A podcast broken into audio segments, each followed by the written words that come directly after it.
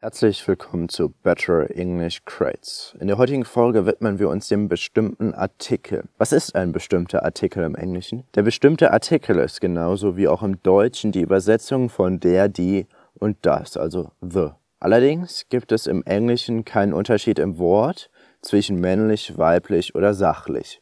Des Weiteren gibt es weder einen Singular noch eine Pluralform. Wann wird der bestimmte Artikel benutzt?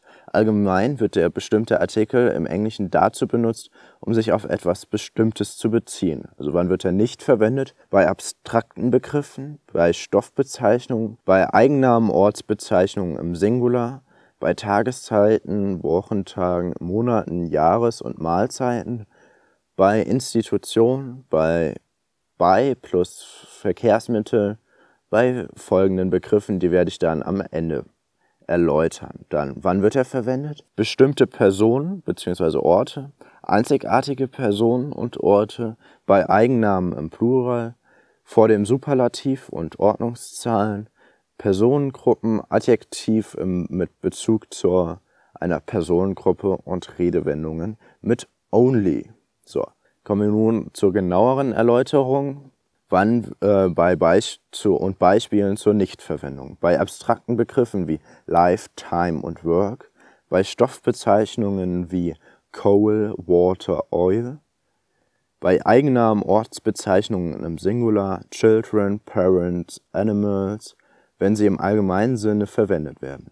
Bei Tageszeiten, Wochentagen, Monaten, Jahreszeiten und Mahlzeiten, December und so weiter. Ausnahmen in the afternoon, during the afternoon, throughout the afternoon.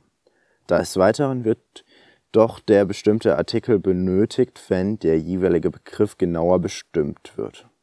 Bei Institutionen, School, College, Hospital, bei by plus Verkehrsmittel, by car, by train, by plane, bei folgenden Begriffen at first sight, auf den ersten Blick, in practice, in der Praxis, out of mind, aus dem Sinne sein, to be in power, an der Macht sein, keep in mind, im Hinterkopf behalten, shake hands, Hände schütteln.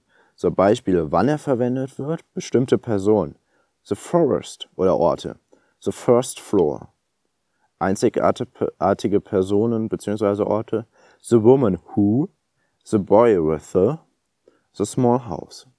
Bei Eigennamen im Plural, the Hiltons,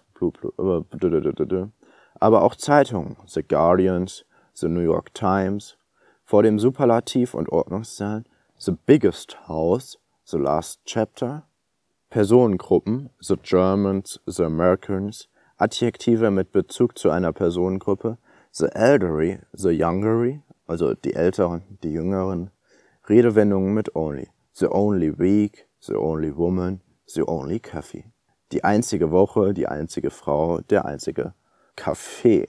Vielen Dank fürs Zuhören. Wie du vielleicht schon weißt, ist es meine Vision, anderen Schülern die Möglichkeit zu bieten, gratis Englisch einfach schnell und ohne Bemühungen beizubringen. Nun bitte ich speziell dich, mir dabei zu helfen, indem du diese Folge mit deinen Freunden teilst. Ansonsten liest dir meinen Artikel durch, um noch einmal alle Informationen auf einen Blick zu haben. Link in der Beschreibung.